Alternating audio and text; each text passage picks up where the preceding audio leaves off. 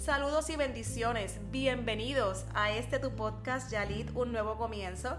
Estoy sumamente contenta de poder estar compartiendo contigo en este día este nuevo episodio donde vamos a estar hablando sobre un tema sumamente importante.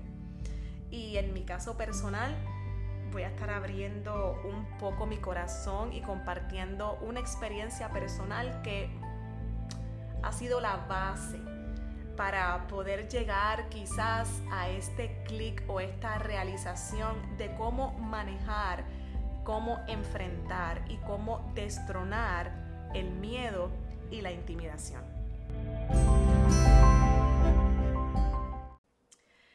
Cuando nosotros experimentamos por situaciones que atentan contra nuestra salud, y voy a hablar ahora por mí, nos sentimos vulnerables y en cierto modo, si no somos cautelosos, caemos presos del miedo y de ese sentimiento que nos agobia.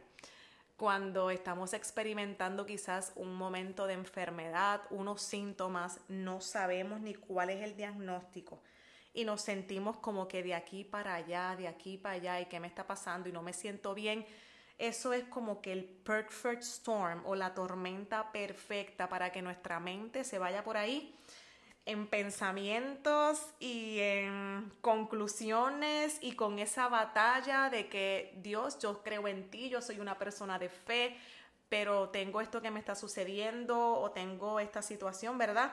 Y comenzamos, ¿verdad? Inconscientemente con esta lucha y esta situación que nos drena. Hermoso es nuestro Rey que siempre llega como refrigerio a nuestra vida y es nuestro consolador, el Espíritu de Dios. Él es nuestro consuelo y cuando podemos refugiarnos en esa fe que, que hemos desarrollado y que hemos alimentado, pues encontramos descanso. Pero es inevitable el proceso y la, la vulnerabilidad que pasamos cuando estamos enfrentando esos momentos. Eh, hace, hace unos años, ¿verdad? Como les comenté, llegaron unas situaciones de, salud que me estaban sacando un poquito de foco y mucho, mucha incertidumbre eh, pasó por mi vida. Eh, temor de que si me pasara algo, temor de que si faltara en mi casa, de que no pudiese estar con mi hijo. Y comencé sin querer, sin querer y queriendo, abrazando una serie de dudas dudas que nos quitan la paz y como les dije, esta mezcla de que estoy pasando por esto, pero Dios, tú eres mi refugio, pero era como que esa lucha constante entre mantenerme de pie y, y, en los días en que era un poco más difícil y otros días más fortalecida. Y es normal que eso no, nos pase. Esto no estoy diciendo que somos extraterrestres o anormales. Es normal porque dice la palabra que nosotros tendremos aflicción, pero que confiemos, ¿verdad? Porque hemos vencido y Dios nos ha dado a nosotros la victoria. Pero esto que quiero compartirles para mí fue como un clic bien importante para de una vez y por todas identificar qué es lo que está detrás de este sentimiento o de esta emoción de lo que es sentir este temor o miedo constante, porque el miedo no es malo.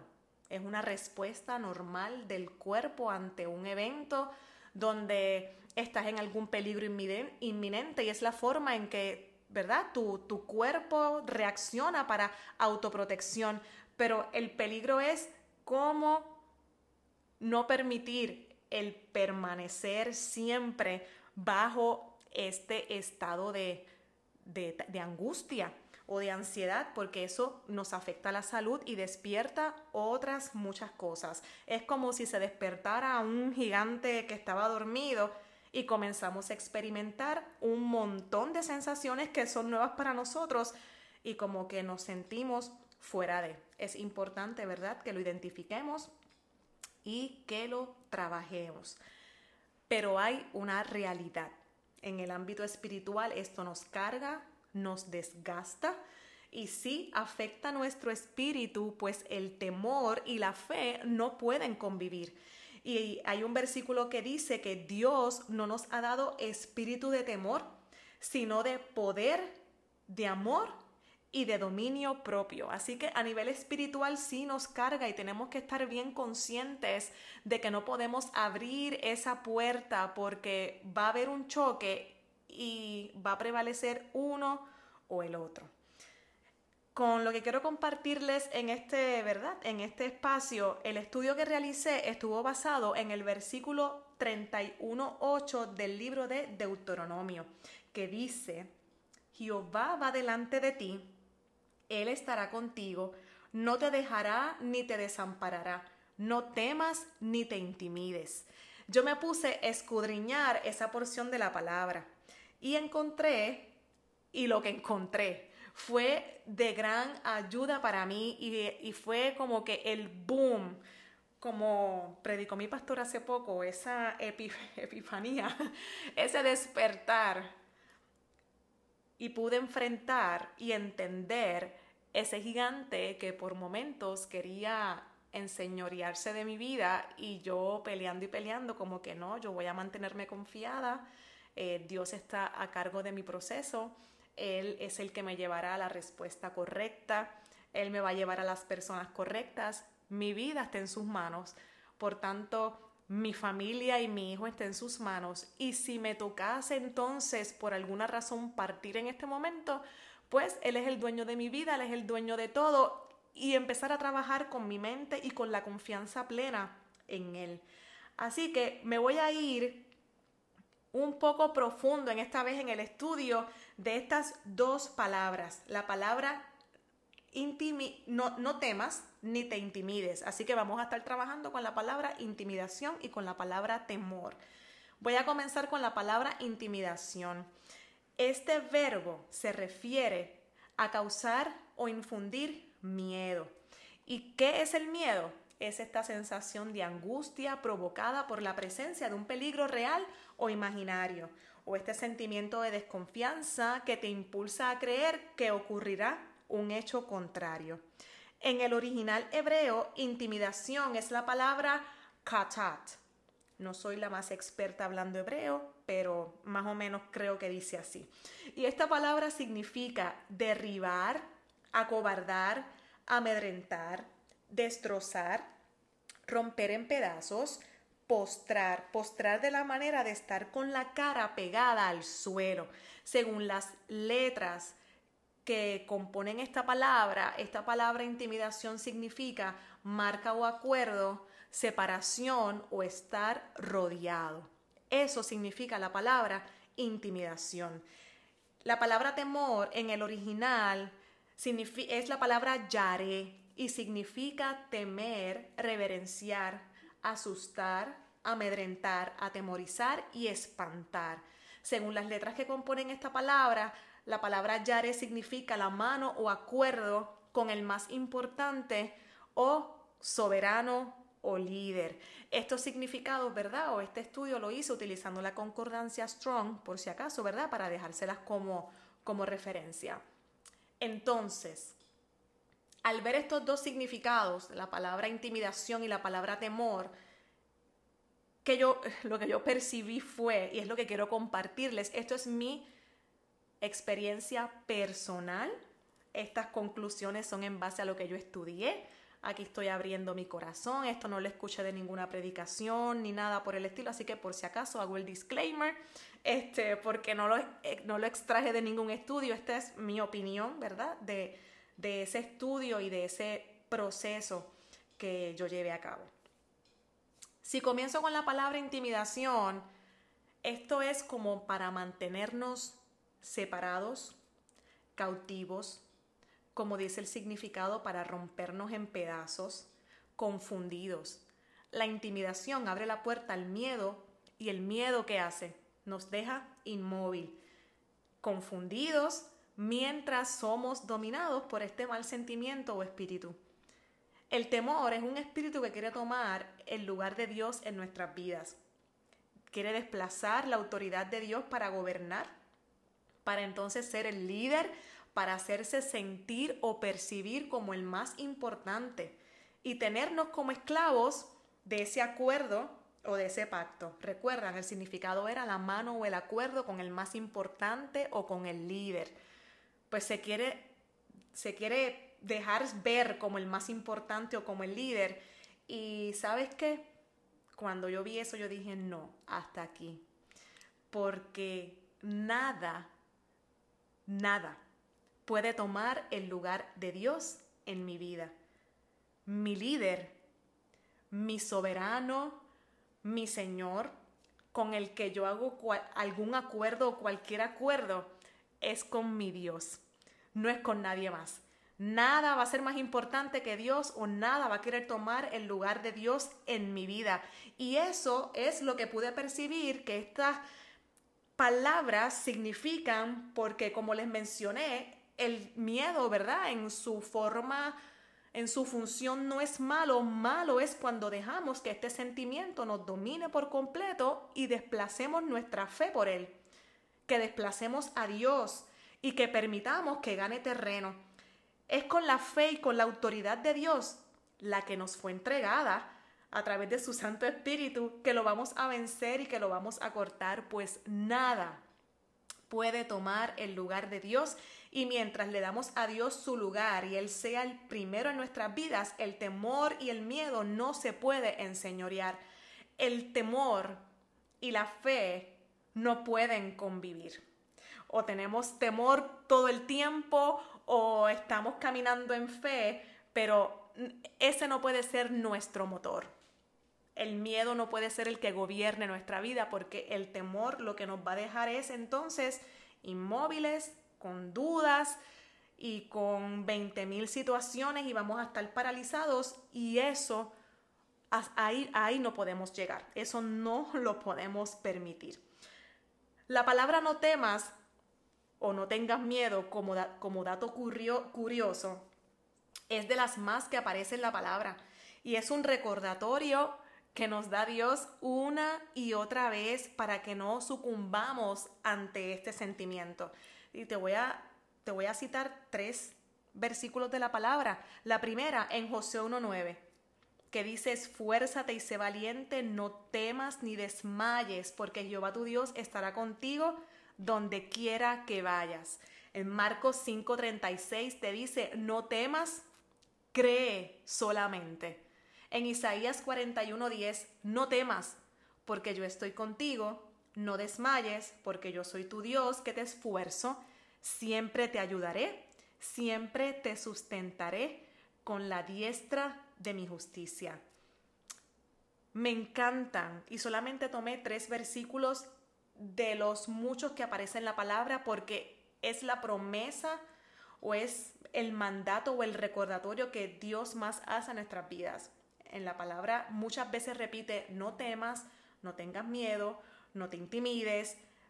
Y Él nos hace el recordatorio y nos da como que esta orden, no temas, no desmayes.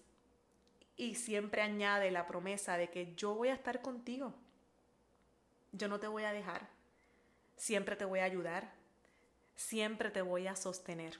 Y Él incluye como parte del recordatorio, mira, no temas, recuerda que yo estoy aquí, recuerda que yo estoy contigo. Así que no dejemos que estos sentimientos o estas sensaciones nos paralice. Es inevitable atravesarlas. Es inevitable atravesar por situaciones retantes. Dice su palabra que aunque andemos por el valle de sombra y de muerte, no temerá mi corazón, no temeremos, porque Él ha prometido estar con nosotros. En el proceso difícil, Él va a estar. En el proceso de enfermedad, Él va a estar. Lo que no podemos es permitirnos ser rodeados, ser aplastados, ser intimidados, ser amedrentados por este sentimiento, porque si no, vamos a ser esclavos todo el tiempo de lo que es el temor, de lo que es la intimidación. Que esto no sea un impedimento, que esto no sea un impedimento o que no te detenga para hacer lo que tienes que hacer y para que cumplas tus sueños y tus metas. Lucha por tu felicidad, lucha para mantenerte firme, lucha para mantenerte con esperanza, en el aunque sea el momento más retante, pues Dios ha prometido que va a estar con nosotros y debemos recordarlo todos los días. Tener la certeza de que Él no nos abandona, de que no vamos a desmayar ni vamos a desfallecer, pues Él no nos, no nos va a desamparar. Aunque venga el temor o la incertidumbre, comienza a creer por tu sanidad, por la solución a tu problema que quizás te está quitando el sueño y no permitas que te intimide, que te oprima o que se haga ver como algo grande, pues nada es más grande que nuestro Dios. Pídele al Padre que te ayude. Entrégale esas áreas que necesitas trabajar y fortalecer. Él es poderoso y Él lo puede hacer. No debes caminar con miedo, no debes caminar con esta ansiedad. Simplemente entrégale al Rey tus cargas y aunque andes por el valle más tenebroso, confía, porque Él es el que estará contigo en todo momento. No dejes de obedecer. No dejes de buscarle, no dejes de confiar y en el camino serás sano, serás libre y serás pleno. Nada es más importante que nuestro Dios. Nada puede tomar su lugar. La palabra dice que nosotros no podemos servir a dos señores. Y cuando vivimos con temor y con miedo constantemente, le estamos dejando el lugar y el espacio que le corresponde a nuestro Rey soberano a este sentimiento de miedo, de temor o de ansiedad. Así que no, vamos a escoger quién es el Señor de nuestras vidas, porque esto lo que viene, lo que quiere venir es a intimidarnos, a amedrentarnos, a hacerse ver como el más importante, a acercarnos en como una verja a rodearnos y no. Nuestro Dios es nuestro Rey y Él es nuestro libertador. Él es el que nos cubre. Yo prefiero estar rodeada y estar cubierta bajo la sombra de sus alas que estar cubierta en una verja de incertidumbre y de temor que me paralice y no me haga vivir mis días en plenitud, en libertad y en confianza como Dios quiere.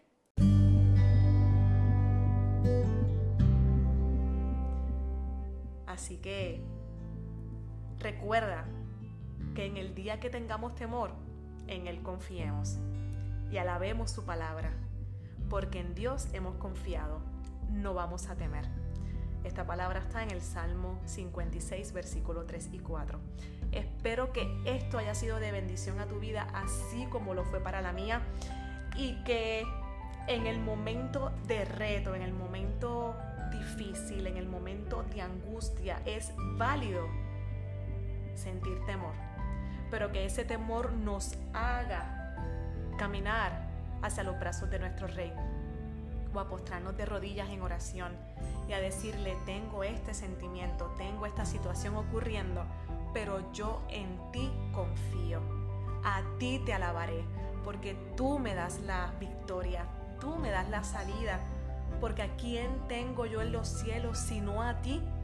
Tú eres mi Padre, tú eres mi sustento. Y en ese momento, tórnate a Él, búscale a Él, y yo estoy segura que la situación, aunque quizás no cambie de un día para otro, pero en el proceso, tú estarás más fortalecido, estarás más fuerte y dejando que sea Dios el que gobierne y el que te cubra día a día. Un abrazo para todos, muchas bendiciones y recuerda, esfuérzate y sé valiente. No temas ni desmayes, porque Dios ha prometido que estará contigo todos los días de tu vida. Muchas bendiciones.